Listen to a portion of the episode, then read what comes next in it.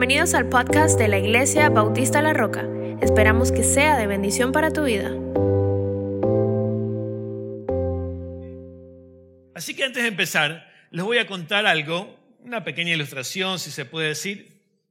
Había un nuevo pastor en una iglesia y le pidieron que le diera clase a los jóvenes, ya que el maestro de los jóvenes no había podido llegar aquel día. El pastor nuevo dijo, claro, no hay ningún problema. Y para poder saber qué tanto sabían los jóvenes de esta iglesia, no de esta, sino de aquella que estamos hablando, él dijo, voy a empezar con una pregunta. Y les preguntó, ¿quién tumbó las paredes de Jericó? Los muchachos de repente se comenzaron a ver unos al otros, se veía el nerviosismo que existía en ellos y uno de repente se para y dice, pastor, no hemos sido nosotros, no sabemos quién fue, pero vamos a preguntar y vamos a averiguar quién fue el culpable. El pastor salió después de terminar esa clase, salió preocupadísimo. Llamó a los líderes, a los ancianos, necesitamos una reunión urgente. Se juntan estos ancianos, estos líderes, y el pastor empieza y dice, estoy muy preocupado por lo que ha pasado en la clase de jóvenes. ¿Qué ha pasado, pastor? Le he preguntado a los jóvenes de esta iglesia, de nuestra iglesia, quién tumbó las paredes de Jericó. Y me dijeron que no sabían, pero que lo iban a encontrar. Todos los líderes y los ancianos de la iglesia se quedaron callados. Hubo un silencio profundo, sepulcral, podríamos decirlo. Y de repente uno de los ancianos se para, le dice, pastor, yo a estos muchachos los conozco de muy chico. Muchos de ellos vienen todos los domingos. Muchos de ellos juegan deportes, tienen buenas calificaciones. Y si ellos dicen que no saben quién las tumbó, yo les creo. ¿Por qué en vez de estar reclamando aquí, por qué no sacamos dinero del fondo de misiones y reparamos las paredes? ¿Qué le parece? Ríase, chistosísimo, ¿verdad? Da, chiste, pero al mismo tiempo da vergüenza. Porque es la realidad que se vive en varias iglesias. Parece un chiste, pero esto pasa porque el creyente, el cristiano, hoy en día deja la palabra de Dios a un lado. Se le predica, se le enseña, y quedó solamente como la enseñanza del domingo o la enseñanza del miércoles. El cristiano no toma en serio lo que es la palabra de Dios. Mire, si usted ve, la gente de negocios lee y se instruye con cosas de negocios. Usted lo ve leyendo revistas de negocio, artículos de negocio, todo para ser cada día mejores. Los economistas hacen lo mismo. Los economistas leen y basan sus predicciones en cómo ven la economía por el estudio que hacen de aquello. Los doctores simplemente no paran de estudiar. Los doctores constantemente tienen que ir estudiando. Entonces, ¿por qué el cristiano, si se hace llamar cristiano, por qué el cristiano no puede continuar un estudio o una lectura en su casa para ser cada día mejores. Para nosotros la Biblia debería de ser el espejo, y lo hemos visto los días miércoles, debe ser el espejo que nos deja ver las imperfecciones que hay en cada uno de nosotros para que nos ayude a mejorar. Pero si no la tomamos en cuenta, créame que nos va a pasar lo mismo que le pasó no solamente a los jóvenes de aquella iglesia, sino a uno de los ancianos también. Y en estos versículos de Romanos, capítulo 5, versículos del 1 al 5, nos daremos cuenta cómo a través de Cristo Jesús, cada uno de nosotros, los creyentes, podemos disfrutar de varios de sus beneficios. Así que, abra su Biblia o pónganme las, las diapositivas, por favor. Y vamos a empezar leyendo el versículo 1 al 5 para empezar. En consecuencia, ya que hemos sido justificados mediante la fe, tenemos paz con Dios por medio de nuestro Señor Jesucristo. Así también, por medio de Él y mediante la fe, tenemos acceso a esta gracia en la cual nos mantenemos firmes. Así que nos regocijamos en la esperanza de alcanzar la gloria de Dios, y no solo en esto, sino también en nuestros sufrimientos, porque sabemos que el sufrimiento produce perseverancia, la perseverancia, entereza de carácter, la entereza de carácter, esperanza, y esta esperanza no nos defrauda, porque Dios ha derramado su amor en nuestro corazón por el Espíritu Santo que nos ha dado. Cinco beneficios para el cristiano. El primero lo encontramos en Romanos 5.1, donde Pablo le dice a la iglesia, en consecuencia, ya que hemos sido justificados mediante la fe, tenemos paz con Dios. Recuerda esa palabra, paz con Dios. Y si tiene un marcador o un lapicero, por favor subrayela en su Biblia. Paz con Dios por medio de nuestro Señor Jesucristo. Y Pablo empieza una vez más a decirle a la iglesia lo más importante de esta carta. Y lo deja bien en claro. Y lo dice, dice que todos los que hemos creído en Cristo Jesús, todos los que hemos puesto nuestra fe en Él, hemos sido justificados. ¿Y qué es ser justificados? ¿Qué es ser justificado? Porque muchas veces lo escuchamos o entendemos quizás un concepto por ahí vago pero ser justificado es el acto de Dios de quitar la culpa y la pena del pecado. Hace justo a un pecador por medio del sacrificio expiatorio de Cristo Jesús. Justificados. Y esta justificación es presentada a usted y a mi persona por Cristo Jesús. Tenía que ser de esa manera. Era la única forma para presentarnos justo a un Dios justo. Cristo Jesús, que por naturaleza es justo, es sin mancha y es santo, paga el precio por ti y por mí. El justo Cristo nos hace justos ante el justo Dios. Es un juego de palabras. Pero hay que entenderlo de esa manera. Porque el ser humano, en su propia fuerza, usted ya lo sabe, el ser humano en su propia fuerza no se puede presentar justo ante un Dios justo. No puede, ni podrá, ni existirá aquel que diga que es justo. Porque justo solo hubo uno. Para entender más la justificación, le va a dejar su tarea a usted. Lea Romanos 3.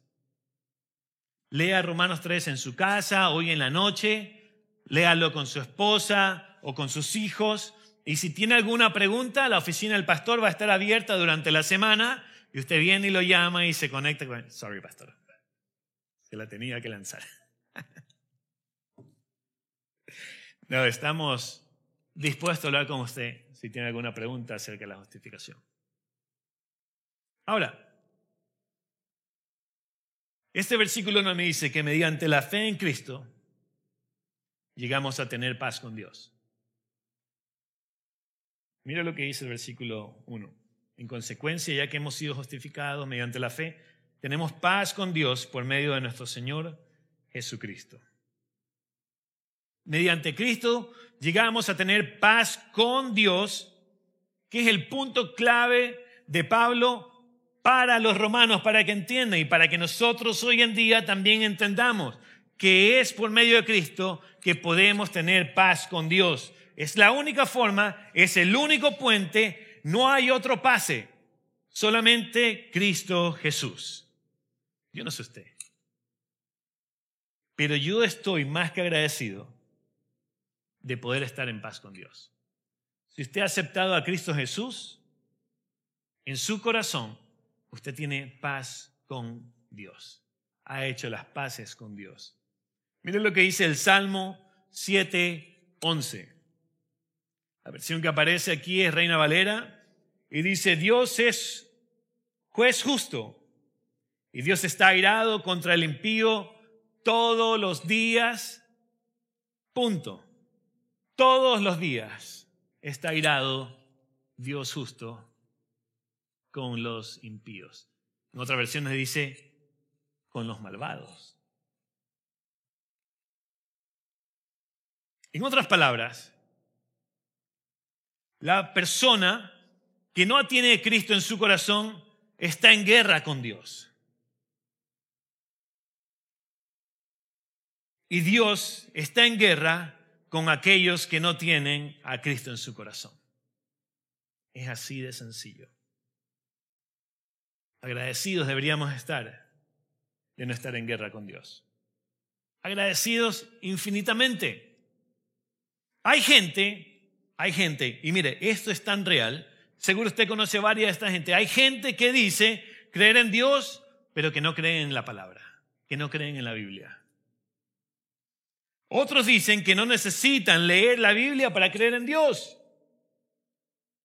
Hay gente que dice que creen en Dios, pero que no creen en Jesucristo. Y hay otros que dicen creer en Dios, pero a su manera. ¿Conoce usted alguna de esta gente? Sí, conocemos a varios. Y déjeme decirle algo, esta gente está en guerra con Dios. Hay solamente una forma de hacer las paces con Dios. Y esto es a través de Cristo Jesús. Colosenses 1.20 me dice, y por medio de él, es decir, Cristo Jesús, reconciliar consigo todas las cosas, tanto las que están en la tierra como las que están en el cielo, haciendo la paz mediante la sangre que derramó en la cruz. El mundo tiene que entender, el mundo en el que vivimos tiene que entender que Jesús nos abrió el camino a la paz con Dios. Pero el mundo no quiere. El mundo no le importa. El mundo quiere creer que ellos creen en Dios, pero no necesitan a Dios. No hace sentido.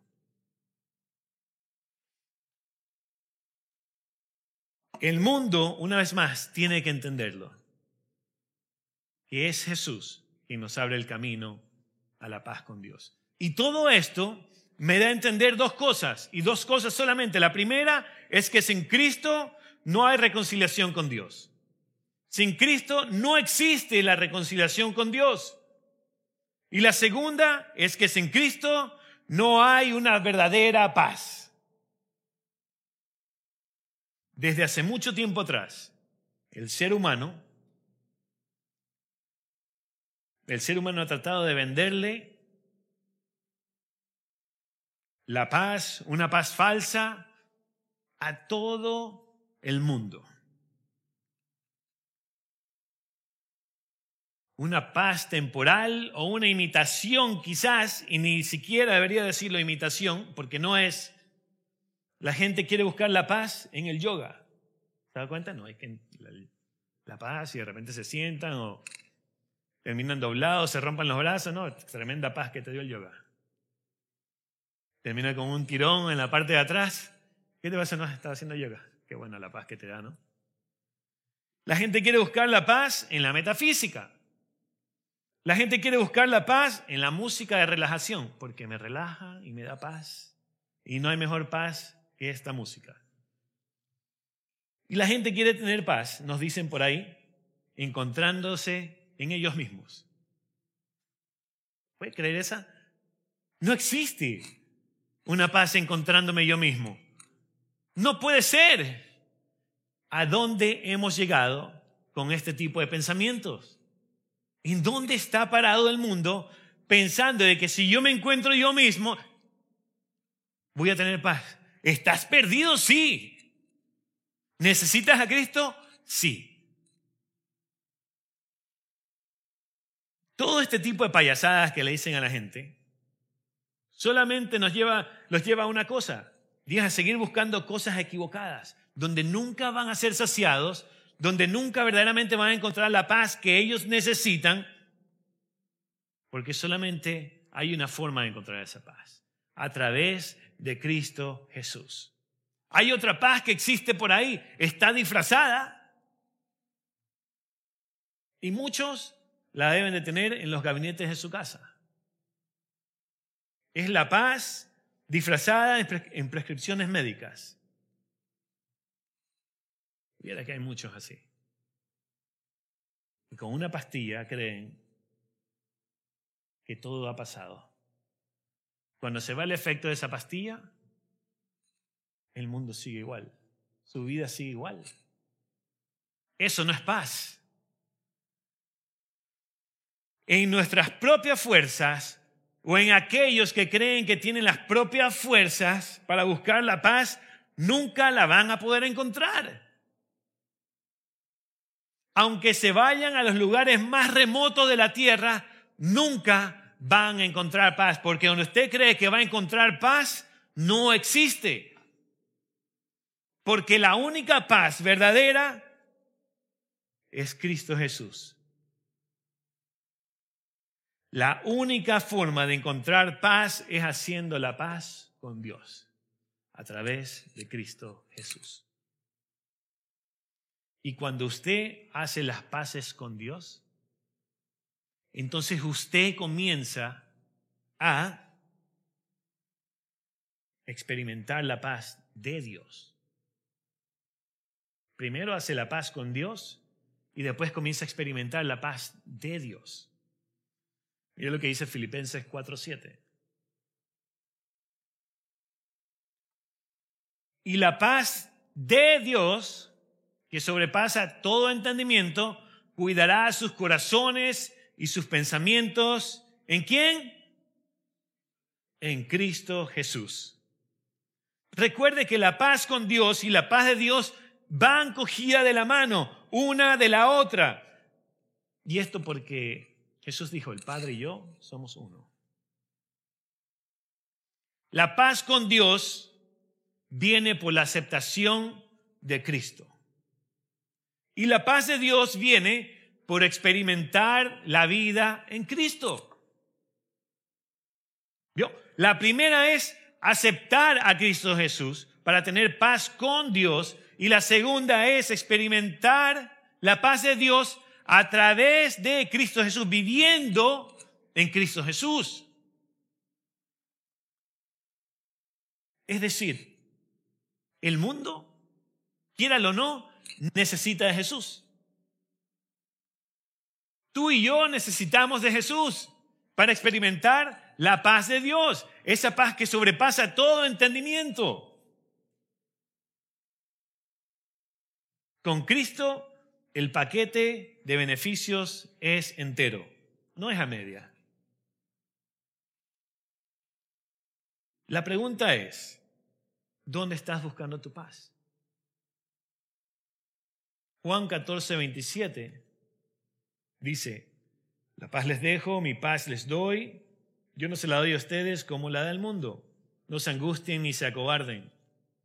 La pregunta verdadera es, ¿dónde estás buscando tu paz? ¿En el vecino? ¿En el amigo? ¿En el trabajo? ¿En el dinero? ¿En las inversiones? ¿O es verdaderamente en Cristo Jesús?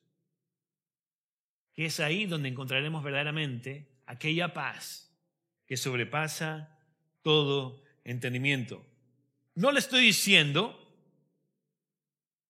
que no tendremos problemas.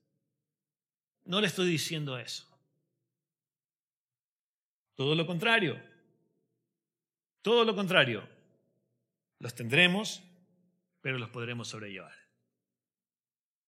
Porque el que nos ha prometido darnos su paz es justo y fiel para cumplir. Si Él nos ha prometido, Él lo hará. Su tarea es permanecer en la palabra de Dios Y aquellos que no permanecen en la palabra de Dios, nunca podrán experimentar la paz que sobrepasa todo entendimiento. Por eso es sumamente importante que usted y yo tengamos nuestro tiempo devocional durante la semana. Por eso es sumamente importante que usted saque tiempo para Dios. Para comenzar a crecer, comenzar a entender lo que el Señor quiere que usted entienda. Para que usted pueda entender cómo es y qué es esa paz que sobrepasa todo entendimiento. Mire, Isaías 26.3 dice, tú guardarás en completa paz a aquel cuyo pensamiento en ti persevera, porque en ti ha confiado. Otra versión del mismo versículo dice, tú le das paz a los que se mantienen pensando en ti, porque en ti han puesto su confianza. Excelente, perfecto. ¿Tiene paz usted? ¿Qué te está quitando el sueño? Si hay algo que le está quitando el sueño a usted es porque no está experimentando a Cristo Jesús día a día. Muchachos, muchachas, jóvenes, adultos, viejos, viejas, no importa. La única forma es conociendo a Cristo Jesús. Es experimentándolo a Él día a día. Si no se experimenta a Cristo Jesús, entonces estamos gastando el tiempo viniendo a la iglesia. ¿Se acuerdan lo que le dije al principio? El que tiene negocios busca, lee, se informa de cómo tener un mejor negocio. El doctor estudia, lee porque quiere ser un mejor doctor. Los cristianos deberíamos de leer, estudiar, reflexionar en la palabra de Dios para ser mejores cristianos, para ver mejor a nuestro Señor. Es nuestra tarea. Esta paz que da el Señor no puede ser borrada una vez que sea experimentada. Cuando usted verdaderamente comienza a experimentar la paz que da el Señor, usted no la va a cambiar por nada del mundo, ni por los millones que se ganen en la loto, si la juega.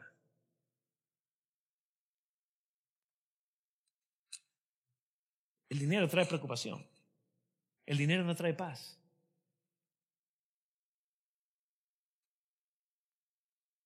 Cuando usted experimenta la paz que sobrepasa todo entendimiento, entenderá que su corazón está guardado. Que su pensamiento, sus pensamientos están guardados en el lugar correcto.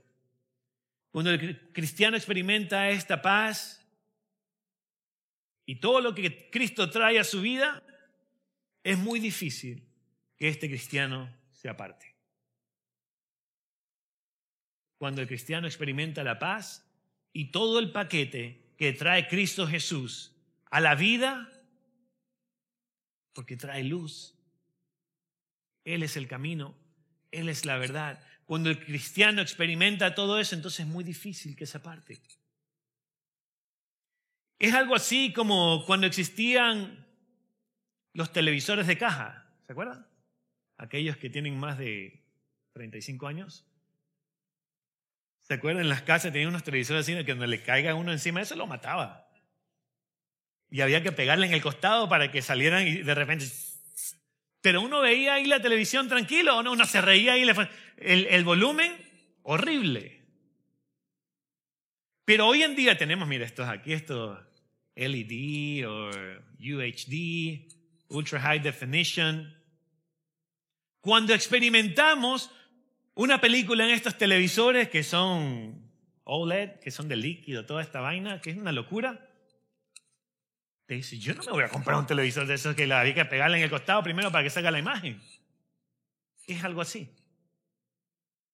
cuando el cristiano experimenta la alta definición de Cristo, no va a volver a comprarse la caja que está ya tirada en el piso donde no se ve bien la imagen. ¿Sí capta el ejemplo? Es imposible que usted vaya para allá cuando tiene aquí lo mejor.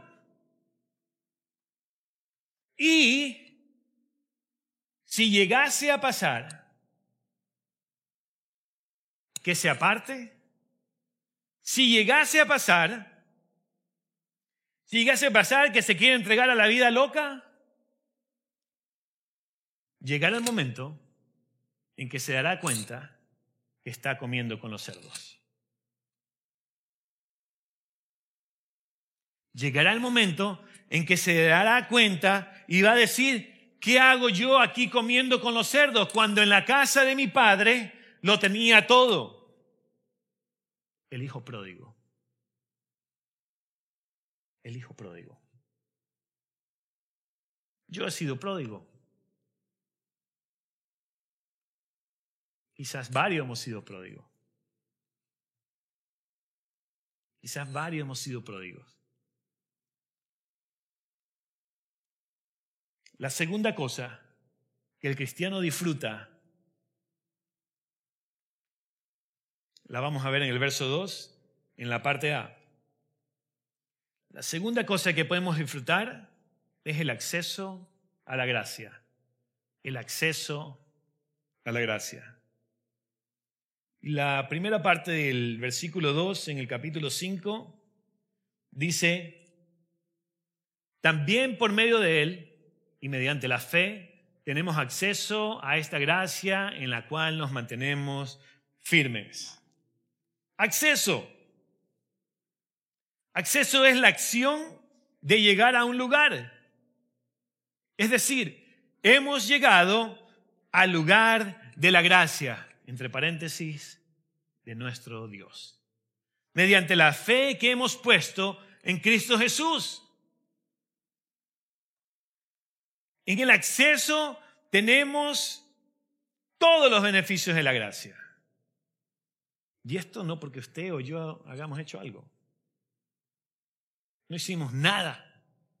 El pastor nos lo enseña y lo seguiremos enseñando domingo, miércoles, jueves, viernes, no importa qué día, lo seguiremos enseñando. Usted no ha hecho nada para ganarse la gracia de Dios. Todo lo hizo Él. Y todo en griego significa, ¿sabe qué? Pero no me hagan quedar mal si lo aprendemos los miércoles. Todo en griego significa... Ah, muy bien. Todo es todo. Él me llamó, Él me rescató, Él me dio el pase, Él me dio nueva vida. ¿Qué hizo usted? Nada. El ticket al acceso es un ticket que va todo incluido. Es algo así como esos backstage passes que le dan a la gente o que la gente compra cuando tiene mucha plática para ir a ver, digamos, al, al salmista favorito, digamos, salmista, porque van a los conciertos, no importa. Oh, no, llegan ahí, comen todo lo que hay, hablan con la persona, se toman fotos con la persona, tienen ese acceso que otra gente no tiene. Es algo así también parecido. Me han contado, yo no he estado nunca backstage. Lo más backstage que he estado es con la banda de aquí de la iglesia. Es lo más...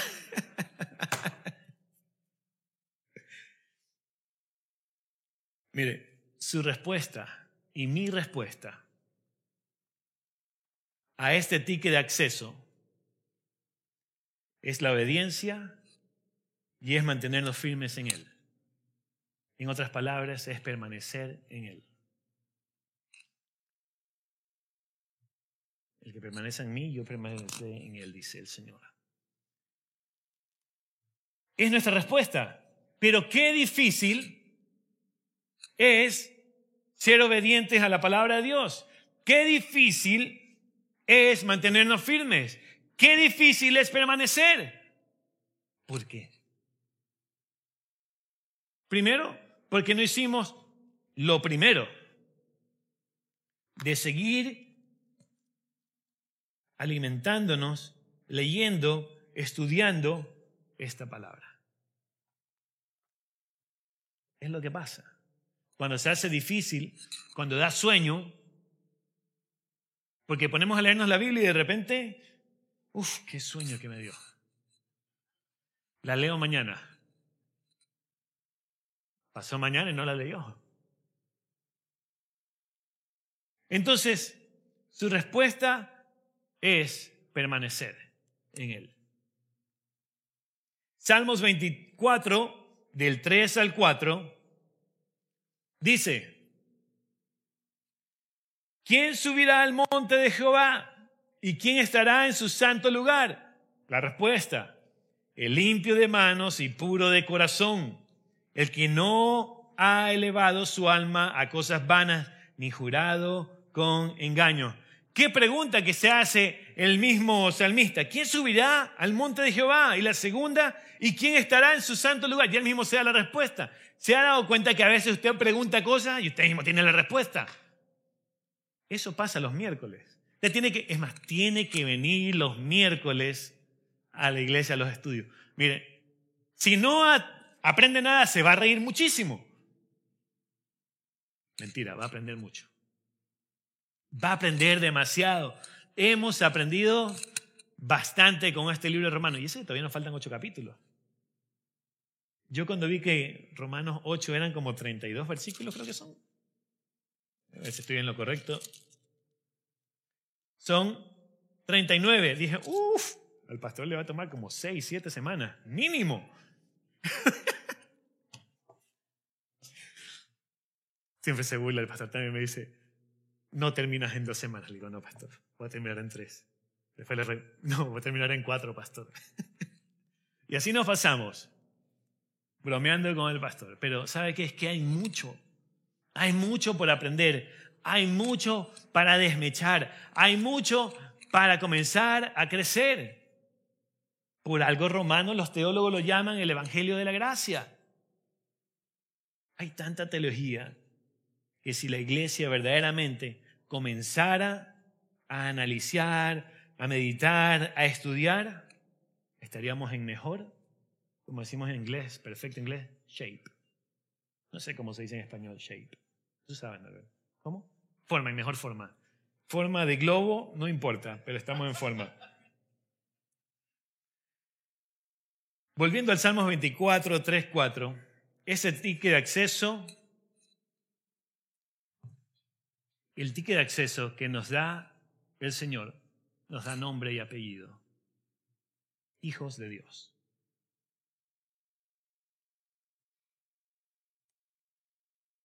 Efesios 2, del 18 al 22, dice, pues por medio de Él tenemos acceso al Padre por un mismo espíritu. Por lo tanto, ustedes ya no son extraños ni extranjeros, sino conciudadanos de los santos y miembros de la familia de Dios, edificados sobre el fundamento de los apóstoles y los profetas, siendo Cristo Jesús mismo la piedra angular. En él todo el edificio bien armado se va levantando para llegar a ser un templo santo en el Señor. En él también ustedes son edificados juntamente para ser morada de Dios por su Espíritu. Y palabras tan grandes. Tremendo versículo que cuando lo estudiemos bien, dos, cuatro, cinco cosas que me da a entender este, estos versículos en Efesios. La primera es que por medio de Cristo tenemos el ticket de acceso al Padre.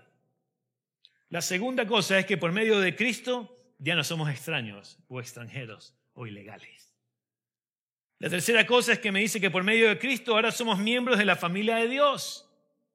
La cuarta es que por medio de Cristo Jesús hemos sido edificados en el fundamento correcto. Gloria a Dios. ¿Está usted siendo edificado en Cristo Jesús? ¿En el fundamento correcto? Y la última cosa que me da a entender es que el que se edifica en Cristo Jesús llega a ser un templo santo donde Dios habitará a través de su Espíritu Santo. Eso es lo que me da a entender Efesios. La última parte, la que le dije, y el que se edifica en Cristo Jesús llega a ser un templo santo. ¿Usted quiere ser un templo santo? Edifíquese en Cristo Jesús. ¿Sabe para qué? Para que Dios habite en usted a través del Espíritu Santo. Así de sencillo hablamos. La pregunta es, la pregunta clave de este pasaje o del pasaje de Romanos 2a es, ¿está tu vida siendo edificada por Cristo Jesús?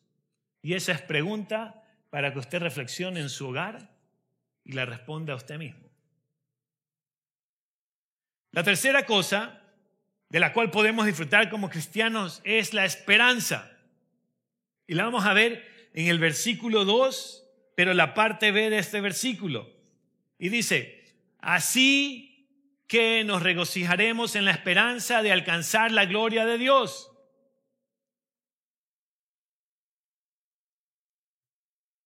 ¿Está usted gozando de su vida en Cristo? ¿Se está usted gozando en su vida cristiana? Y la segunda pregunta sería, ¿se siente usted orgulloso de ser llamado hijo de Dios? ¿O podemos decir de ser cristiano.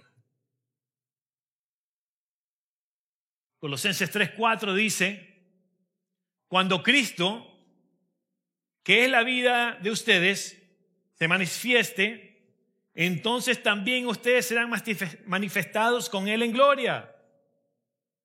¿Qué palabra es la primera? Cuando Cristo, que es la vida de ustedes. Por eso las primeras preguntas que le hice. Todo cristiano, todo cristiano espera el momento de la parucia, es decir, el momento en que Cristo volverá.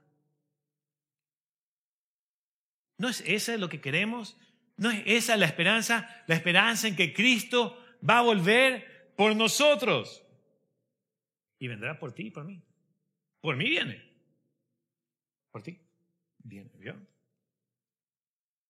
Nos fuimos. En aquel día alcanzaremos la gloria de Dios. Esa es la esperanza. La gloria de Dios. Esa es la esperanza. Y en ese día, en aquel día que el Señor venga y nos levante, o si nos vamos antes, en aquel día gozaremos de la gloria de Dios. Hay muchos cristianos que le dan miedo a la muerte. Muchísimos.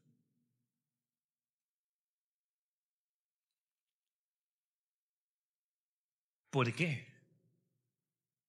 ¿Será que estamos muy apegados aquí a lo que tenemos hoy en día? ¿O a lo que nos falta por tener? Pero ese momento, ese día será glorioso.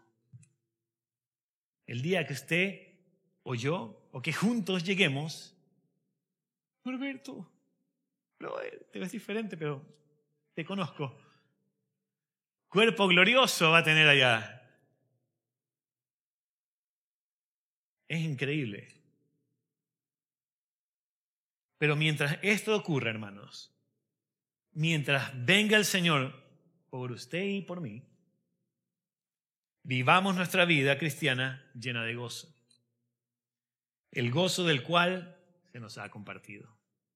O vivamos nuestra vida cristiana llena de la esperanza de la cual se nos ha compartido. Qué increíble va a ser ese día. Yo creo que algunos vamos a llegar antes. Algunos vamos a llegar antes. La cuarta cosa que podemos disfrutar es gozo en las tribulaciones. ¿Qué? ¿Podemos gozar del gozo en las tribulaciones? Bueno, es lo que me dice Romanos 5, 3 y 4. Pero me gustaría tomar en cuenta el versículo 2 y sé que no se los puse a los muchachos, pero si me puedes poner el versículo 2. Ya me dio Génesis. Eso, eso. Completo. Primero esa parte, después la, la B y luego seguimos con el 3. También por medio de Él y mediante la fe tenemos acceso a esta gracia en la cual nos mantenemos firmes. Así que nos regocijamos en la esperanza de alcanzar la gloria de Dios. Y no solo en esto, sino también en nuestros sufrimientos, porque sabemos que el sufrimiento produce perseverancia, la perseverancia entereza de carácter, la entereza de carácter esperanza. Y ahí terminó. Ese es el otro. Otra de las grandes paradojas cristianas es esta, gozo en las tribulaciones. La primera es morir para vivir. La segunda, gozo en las tribulaciones. Como que, ¿cómo le hago? ¿Qué es esto de gozo en las tribulaciones? ¿A quién le gusta sufrir? A nadie. A nadie le gusta pasar por momentos difíciles. A nadie. En este versículo vemos gozo en los sufrimientos o las tribulaciones. La pregunta es, ¿cómo puede coexistir el gozo con los sufrimientos al mismo tiempo? ¿Cómo puede coexistir el gozo con los sufrimientos al mismo tiempo? No es que no vayamos a sentir lo que está pasando, pero mire lo que dice el libro de Hebreos, capítulo 12, versículo 11. Es verdad que en ninguna disciplina el presente parece ser causa de gozo, sino de tristeza, pero después da fruto apacible de justicia a los que en ella han sido ejercitados. En otra versión dice, ninguna disciplina resulta agradable a la hora de recibirla, al contrario, es dolorosa pero después produce la pasible cosecha de una vida recta para los que han sido entrenados para ella. Mientras usted se sumerja, se inunde, se asfixie de la presencia de Dios, cuando llegue el momento de la tribulación o de la prueba o lo que vaya a pasar, quizás no resulte agradable a la hora de recibirla, dice la palabra. Al contrario, es dolorosa. Pero después, después, produce la pasible cosecha de una vida recta para los que han sido entrenados para ella. Es decir, cuando caiga en cuenta una vez más, no, no, no, no, es que yo no me tengo que enfocar en lo que estoy pasando. Yo tengo que enfocarme en mi Señor, que verdaderamente es Él, es su palabra la que yo he comenzado comer, es esa palabra con la que me he alimentado, entonces produce la pasible cosecha de una vida recta, porque ya el Señor nos ha dicho que no nos va a abandonar. En otras palabras, el estar enfocados en Cristo, Jesús, nos permite resistir el sufrimiento y al mismo tiempo nos podemos gozar porque hemos puesto nuestra confianza en Él. Es básicamente lo que dice Hebreos. Hay dos ejemplos, y quizás usted puede encontrar más en la Biblia, pero hay dos ejemplos de los apóstoles en la paradoja de gozo en la tribulación o gozo en el sufrimiento.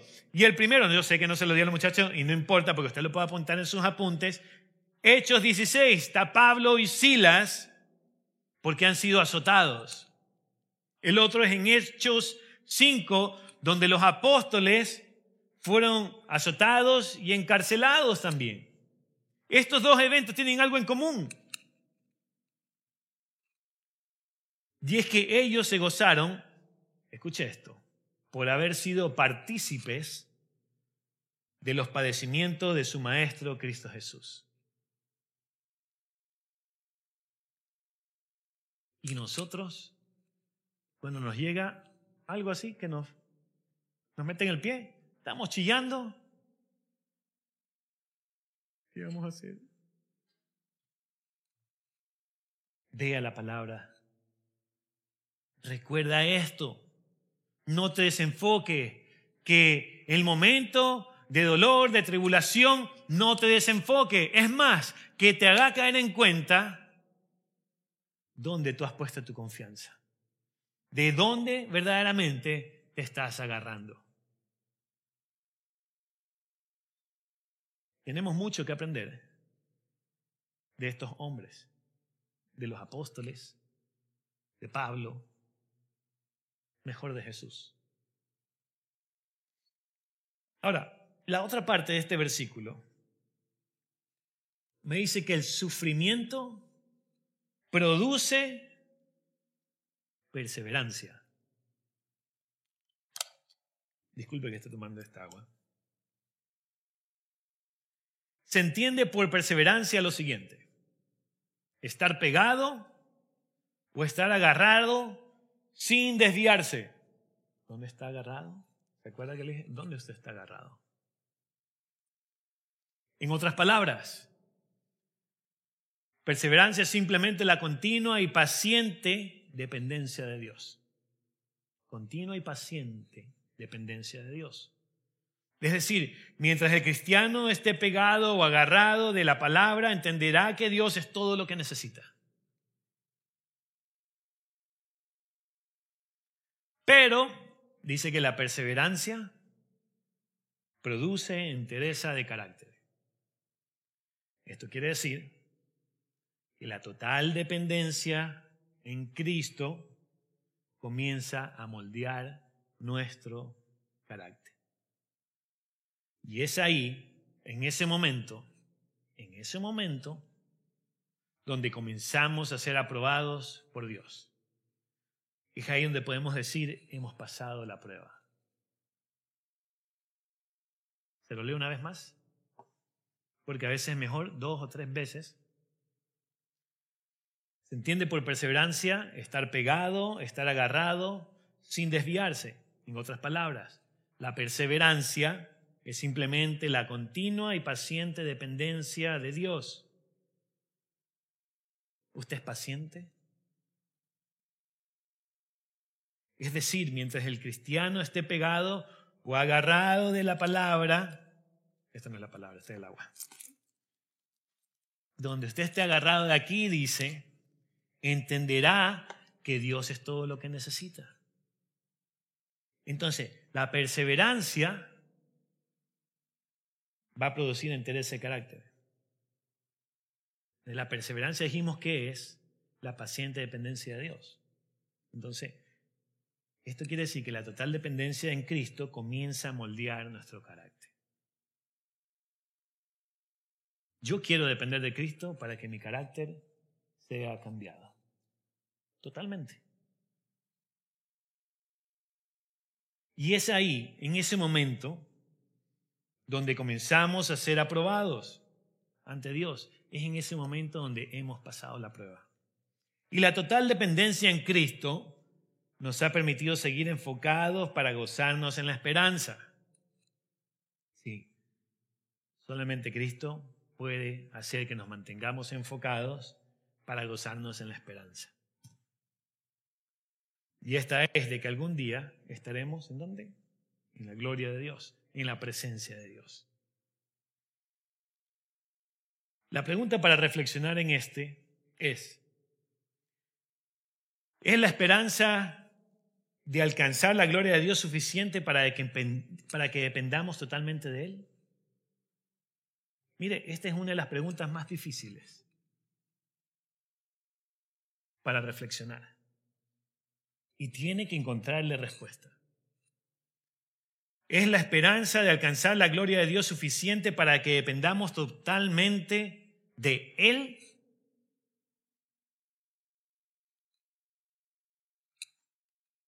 ¿Será que Él es suficiente para mí? ¿Será que Él es suficiente para el problema que yo estoy pasando?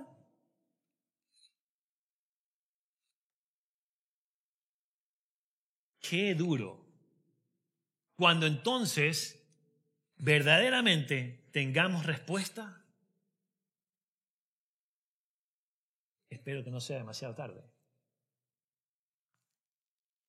La quinta cosa que podemos disfrutar como cristianos es una salvación absoluta. Y la encontramos en el versículo 5 de Romanos 5. Y esta esperanza no nos defrauda, porque Dios ha derramado su amor en nuestro corazón por el Espíritu Santo que nos ha dado. En otras palabras, Cristo no defrauda. Amén. Cristo no defrauda. Amén. Cristo no defrauda. Yo creo que usted puede decir un amén más grande. Se lo dejo para usted en la casa. Cristo no defrauda porque no nos ha dado una esperanza vaga. Nos ha dado una, esperanza que habla de salvación y acceso a la gracia total de Dios. Romanos 8, 24 y 25 me dice, porque en esa esperanza fuimos salvados, pero la esperanza que se ve ya no es esperanza. ¿Quién espera lo que ya tiene? Nadie. Pero si esperamos lo que todavía no tenemos, en la espera mostramos nuestra constancia. Tienes que ser constante. ¿Quieres llegar a esa esperanza? Sé constante hoy en día. ¿Qué te falta para ser constante? ¿Disciplina? Comienza a tener disciplina. Usted y yo estamos esperando que nuestro Señor vuelva. Entonces su tarea y la mía es ser constante. Es decir, tenemos que mostrarnos firmes, fieles, persistentes. Tenemos que mostrarnos en devoción. Tenemos que mostrarnos en oración. Y tenemos que accionar. ¿De qué otra forma nos tienen que predicar? Me incluyo yo también. ¿De qué otra forma nos tienen que decir las cosas? A veces queremos que el Señor venga, abra la puerta y nos hable. A veces queremos que baje un ángel y nos diga lo que queremos escuchar. ¿Qué necesitamos cuando lo tenemos todo aquí. ¿Qué necesitamos? ¿Qué necesitas?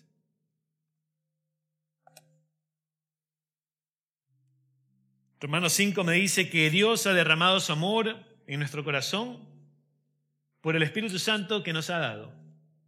El amor de Dios no es una ilusión, como algunos dicen por ahí. Tu Dios no, sirve, tu Dios no es vivo. Sí, mi Dios es vivo. Ese amor no es ilusión. Usted lo ha experimentado. Yo lo he experimentado. Más bien este amor es un amor que inunda la realidad del creyente cada vez más. Siempre y cuando estemos dispuestos a buscarlo y a meditar en su palabra. Quiero que pasen los, los músicos. El amor de Dios es tan real, es verdadero y es lo único que tú necesitas. Y la última pregunta para reflexionar una más fuerte que la otra. ¿Será que estamos disfrutando el amor de Dios a través del Espíritu Santo?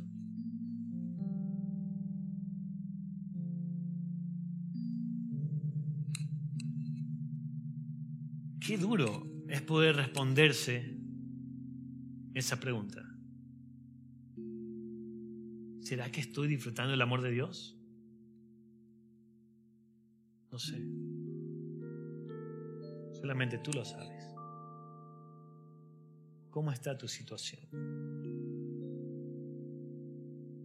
Yo quiero poder disfrutar de ese amor día y noche y experimentarlo todos los días de mi vida, junto a mi familia y junto a mis hermanos en Cristo. Así que te exhorto hoy a que continúes, a que si has dejado de buscar, comienza a buscar. Si necesitas ayuda para comenzar a buscar, nos puedes avisar. Estamos dispuestos. Señor, tú sigues siendo fiel. Con el único propósito, Señor, de que volvamos a ti, Señor. Para que brotemos, Señor, un fruto bueno y agradable, Señor, para que glorifique tu vida, Señor. Padre, yo te pido por cada persona que se encuentra aquí en este lugar, Dios, cuida sus corazones, Señor. Despierta y dale sed de buscarte, Señor. Padre, que ellos puedan levantarse, que puedan edificar su vida, Señor, en tu fortaleza, Dios. Gracias por este tiempo que nos has permitido tener, Señor. Gracias por todo lo que tú nos has dado en esta tarde, Señor. Señor, yo te pido que nos lleves con bien a nuestros hogares, que en esta semana, Señor, que empieza, que podamos glorificar tu hermoso nombre, Señor. Que podamos transformar nuestra vida para poder exaltar tu hermoso nombre, Dios.